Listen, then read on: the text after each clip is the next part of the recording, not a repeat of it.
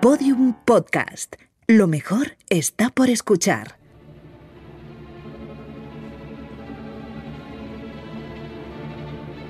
Abrimos la ópera gracias a Endesa con Mariela Rubio y Rafa Bernardo.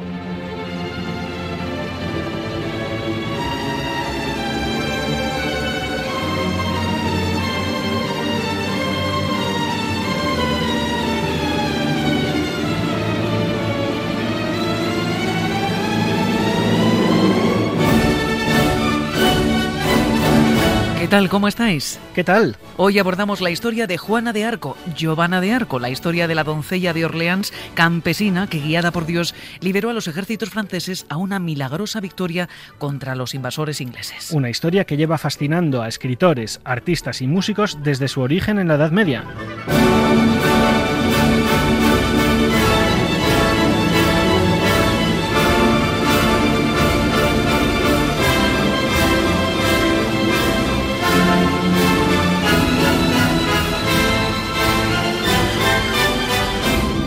Y afortunadamente para nosotros uno de los mejores compositores de la historia se decidió a convertirla en una ópera. Fue nada menos que Verdi, y esta Giovanna d'Arco que vamos a escuchar hoy, aunque no es la más famosa de todas las obras de Verdi, sí tiene todos los ingredientes que siempre ponía a sus obras este genio. Empezando por esta espectacular obertura y siguiendo con el primer coro.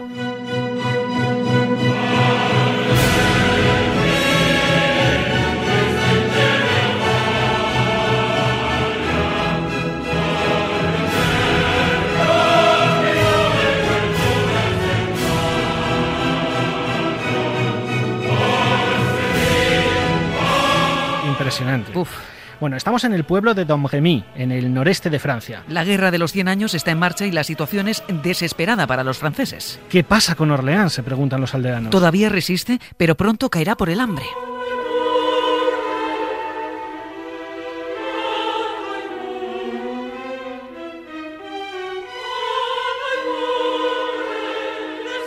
Malditos sean quienes nos invaden. Quizá un día, cuando vuelvan a su hogar, se arrepientan de su pecado. En medio de estos lamentos llega el rey de Francia, Carlos VII, y da una orden sorprendente. Decidles a mis fieles de Orleans que cesen en la lucha. Depónganse las espadas. Y que se siente en mi trono el rey inglés.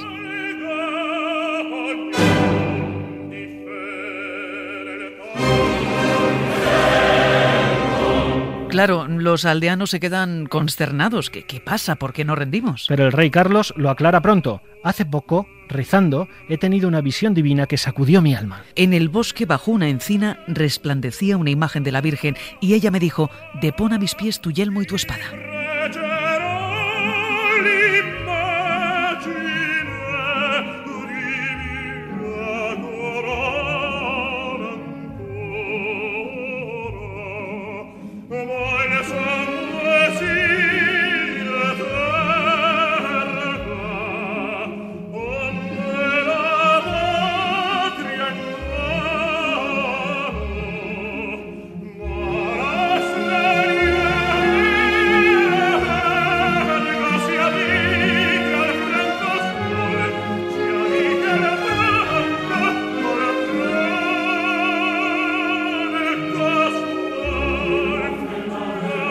Los lugareños dicen al rey, pues precisamente cerca de aquí hay una estatua así, pero el bosque está maldito, embrujado. Pese a esa advertencia, el rey está completamente decidido. Iré allí a cumplir mi voto sagrado, renuncio a mi título de rey y arrojaré de mí este martirio que es la corona.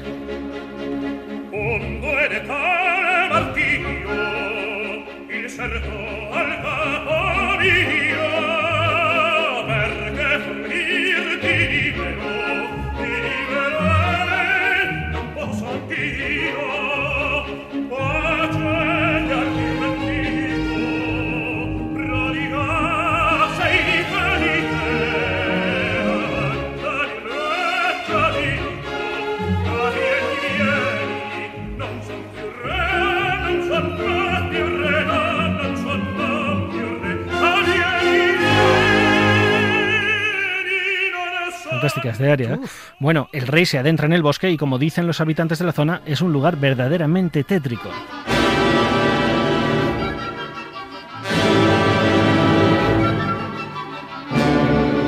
Vamos, Rafa, si te parece adelantarnos un poco al rey. Mm. En medio de la oscuridad del cielo tormentoso y de la espesura del bosque, seguimos ese sonido de campanas.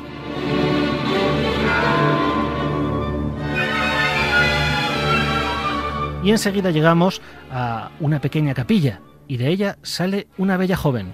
Ahí está Juana.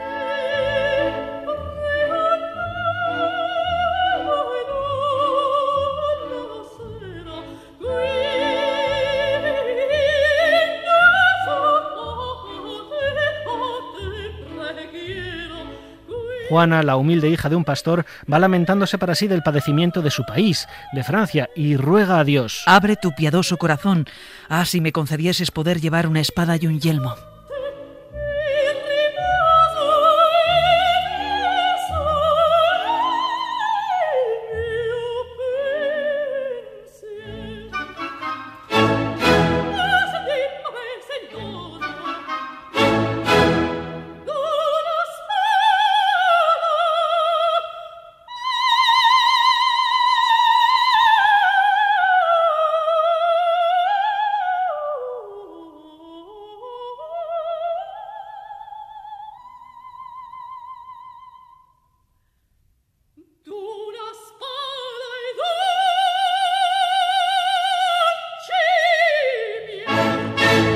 Mientras canta, qué maravilla por cierto, ¿eh? Maravilloso. el sueño va invadiéndola.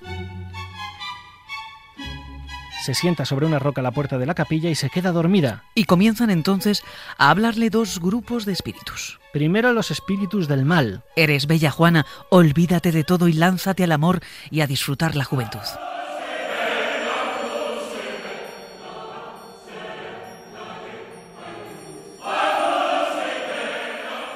Y tras ellos los ángeles del cielo. Despierta Juana, Dios te ha elegido para liberar a Francia. Aquí llegan tu yelmo y tu espada.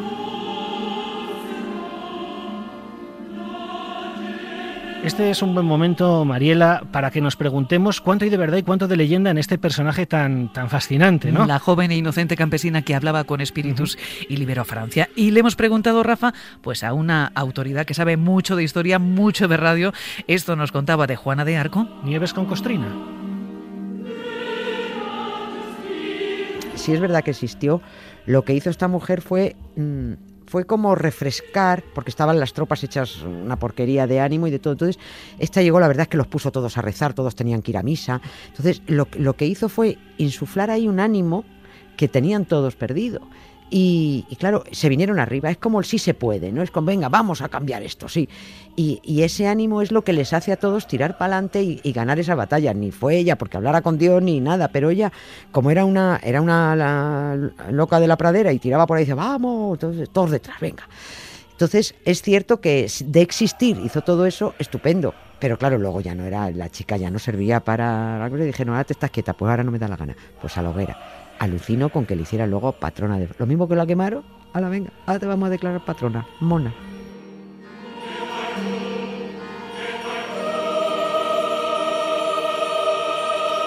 Bueno, habíamos dejado a Juana hablando, dormida, con los espíritus del bien y del mal, y en ese momento llega a la capilla del bosque el rey Carlos, que deja, como decía el sueño, su yelmo y su espada al pie de la estatua de la Virgen. Y es entonces cuando Juana se despierta.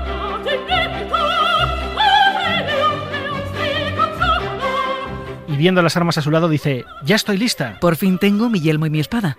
Ya veo los estandartes franceses sobre los cadáveres de los ingleses.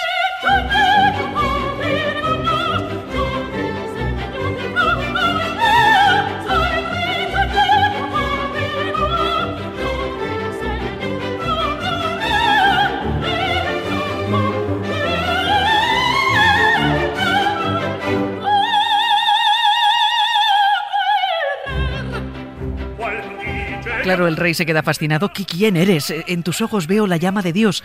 Y Juana le responde, soy el guerrero que a la gloria te invita. Ay de ti si no tienes fe. Bueno, esto, esto es increíble, una cosa espectacular.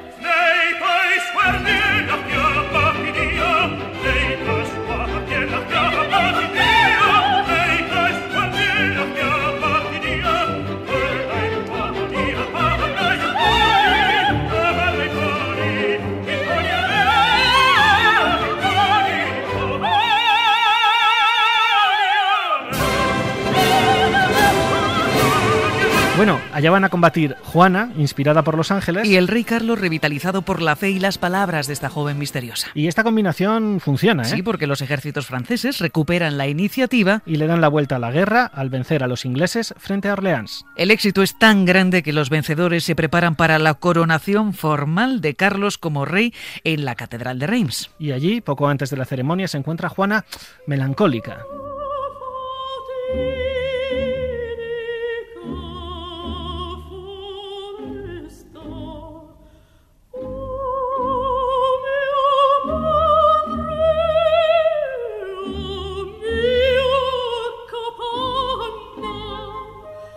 No está ya a salvo el suelo francés. Voy a volver a mi bosque y a mi casa. Mirad qué bonito.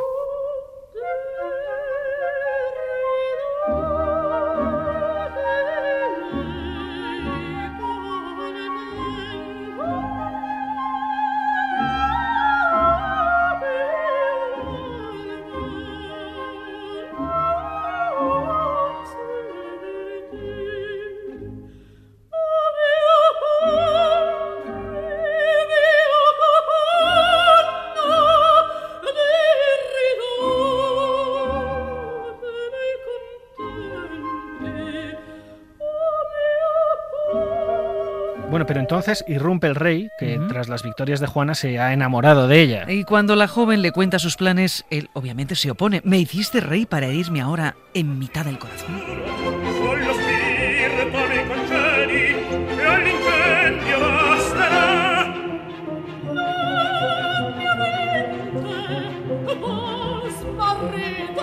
Al final, después de luchar contra sus sentimientos, Juana confiesa al rey que ella también le ama, pero entonces...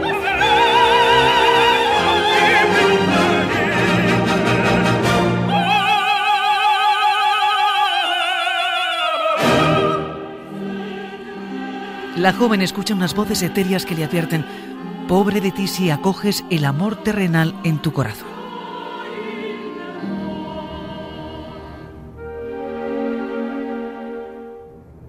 Claro, Juana se queda espantada El rey no entiende nada porque los espíritus solo le hablan a ella, claro. y todo esto en un dúo extraordinario. Ella le dice, déjame, estoy maldita. Y él, ¿qué dices? Nadie te amenaza. El cielo es claro como el velo de nuestra fe.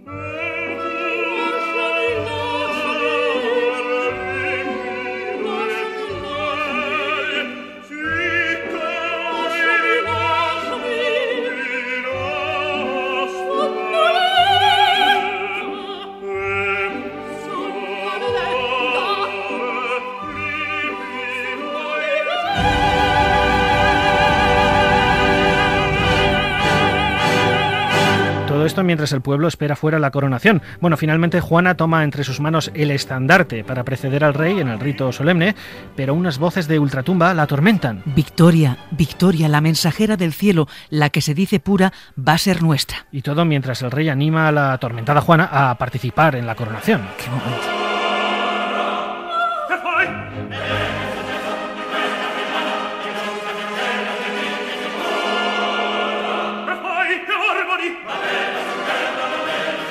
Mariela, antes de seguir con la coronación, te propongo que oigamos una voz. Mm, Pero no de ultratumba ni divina esta vez, ¿no? mm, No, es una voz que os resultará familiar. Es la voz del humor, Sí, podríamos pero decir. que nos habla de ópera esta vez. Sí, le hemos preguntado a David Broncano que, que qué le parece. Si es partidario, ¿no? ¿Tú propones escucharla o ir a la ópera? Yo propongo ambas cosas, eh, escucharla, es- ir a la ópera y mientras estás en la ópera, escuchar la ópera también en- con los auriculares para poder comparar lo que estás viendo en vivo con lo otro y que veas que lo hacen igual, porque son muy buenos. Yo he ido bastantes veces porque mi hermano es músico y entonces él le he visto en el foso de la orquesta en óperas. Eh, lo que pasa es que, mm, a, a ver, qué decir, al tocar mi hermano me gustaría todo, aunque estuviese, pero intentando extraer mis objetivos me gustaba también, eh, de verdad. Es que, ¿qué voy a decir? ¿Qué voy a decir de algo que lleva 300 años? Iba a decir petándolo, tampoco está ahora petándolo. Lo petó un tiempo y luego no, que la- las ideas y las vueltas de la cultura son preciosas. Eh, chicos, chicas, millennials, eh, gente mayor, pues a todos muchachos, la ópera lo mejor.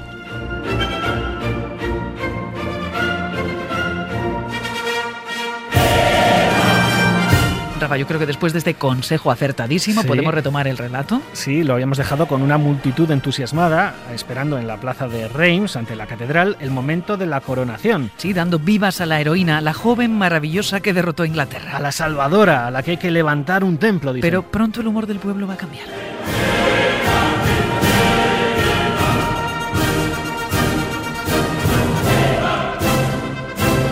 Sí, porque entre la masa asoma un hombre que se dirige directamente a Juana, que encabeza la procesión, estandarte en mano, y le dice, basta ya de tantas blasfemias.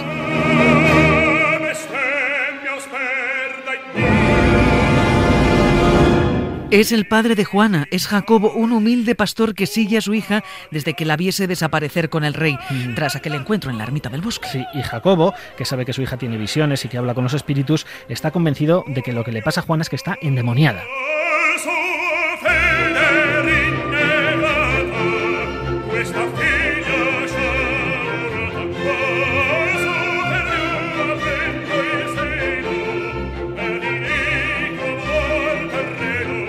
Aquí le oímos, esa hija desgraciada pactó con los demonios por un amor impuro hacia ti, rey. Claro, todo el pueblo se queda... Sobrecogido.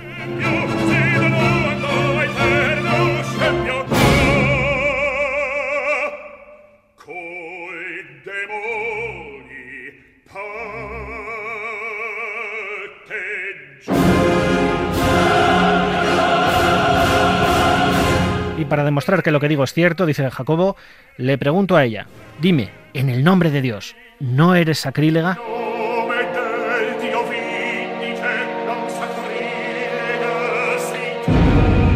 Y Juana, que está atormentada por sus visiones, confundida por el amor del rey y paralizada por la acusación de su padre, Pues se calla.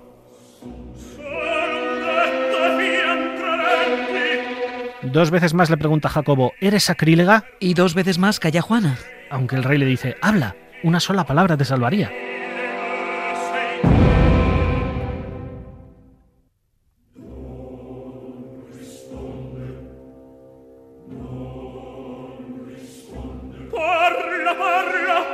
Pero Juana no habla y para el pueblo esto es sinónimo claro de que admite su culpa.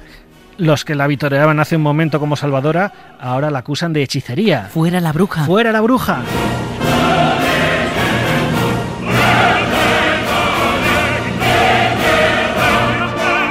Y mientras se encadenan a Juana para entregarla a los ingleses, a sus enemigos, ella se deja llevar cantando. Bienvenida sea mi cruz, yo la espero con amor.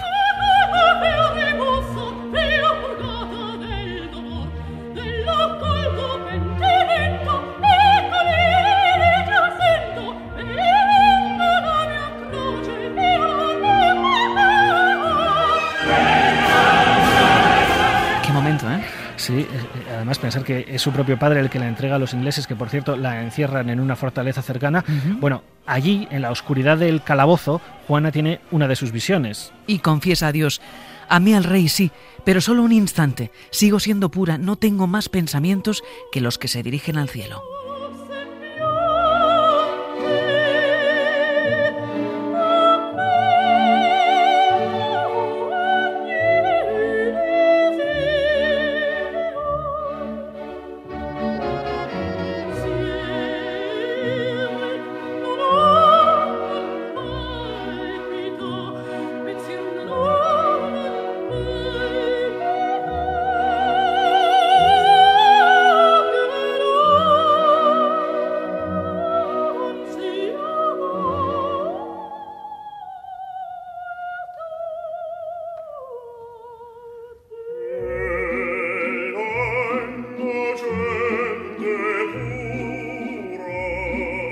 Bueno, su padre, que está a su lado en el calabozo, se da cuenta entonces de que ha acusado falsamente a su hija. Que no está endemoniada y no es presa de un amor carnal, sino que es realmente un ser en contacto con lo divino. Y él se lamenta. ¿Qué he hecho?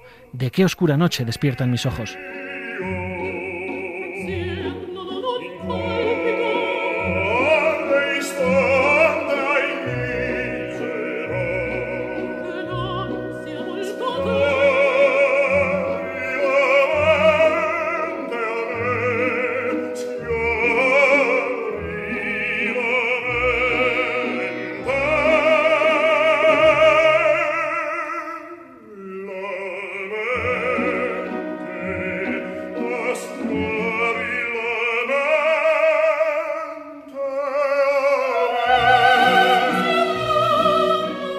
Precioso. En fin, todavía hay tiempo para remediarlo. Jacobo libera a su hija Juana y reconciliados ambos, ella parte de nuevo donde quiere estar, en el, campo, de, batalla, luchando por Francia. Ahora que mi padre me ha bendecido, Soy de nuevo la elegida de Dios. Ninguno de los invasores volverá a su tierra.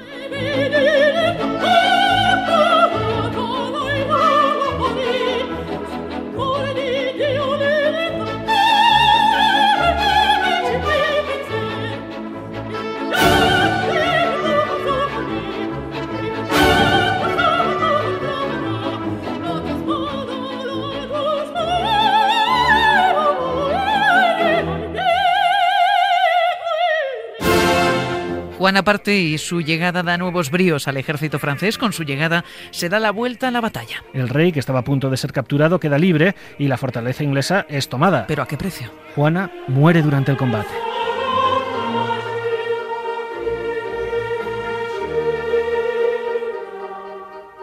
Un grupo de soldados Rafa trae a Juana en un féretro a la fortaleza recién conquistada donde esperan el rey y el padre de Juana. ¿No parece un ángel que en un sueño plácido cerró sus ojos? Una luz resplandeciente cae desde el cielo sobre su rostro.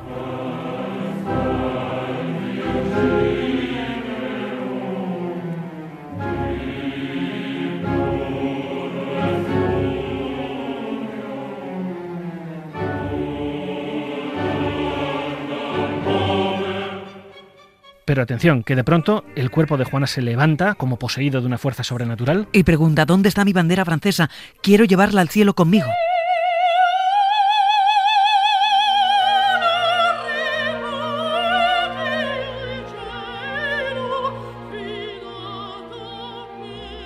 El propio rey le entrega su enseña, su estandarte, y entonces Juana comienza a elevarse. La Virgen me sonríe, me indica que suba a su lado. Adiós tierra. Adiós, gloria mortal.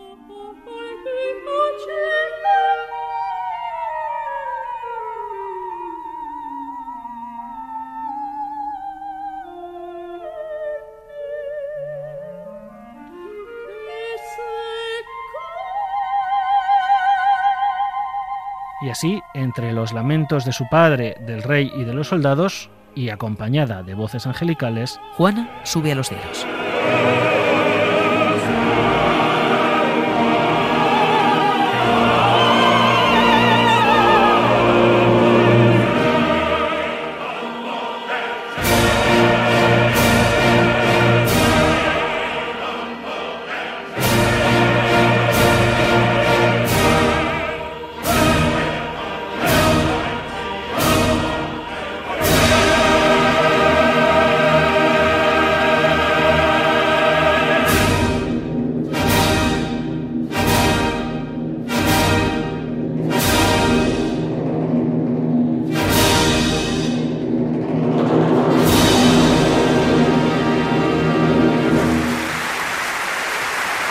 Un final distinto al tradicional, ¿no? Al relato que siempre termina con, con la muerte de Juana en la hoguera. Esta vez Juana termina en el campo de batalla, un final mucho más heroico. Oye, y si os ha gustado esta ópera, preparaos para la siguiente. Porque es Carmen y nos vamos a ir a Sevilla. Es un planazo, no os lo podéis perder. Preparaos. Hasta luego. Chao. Has podido disfrutar de este podcast Abrimos la Ópera gracias a Endesa. En el próximo, a través de la ópera Carmen de Bizet, visitaremos la ciudad de Sevilla. Puedes escuchar todos los episodios y contenidos adicionales en podiumpodcast.com y en nuestra aplicación disponible para dispositivos iOS y Android.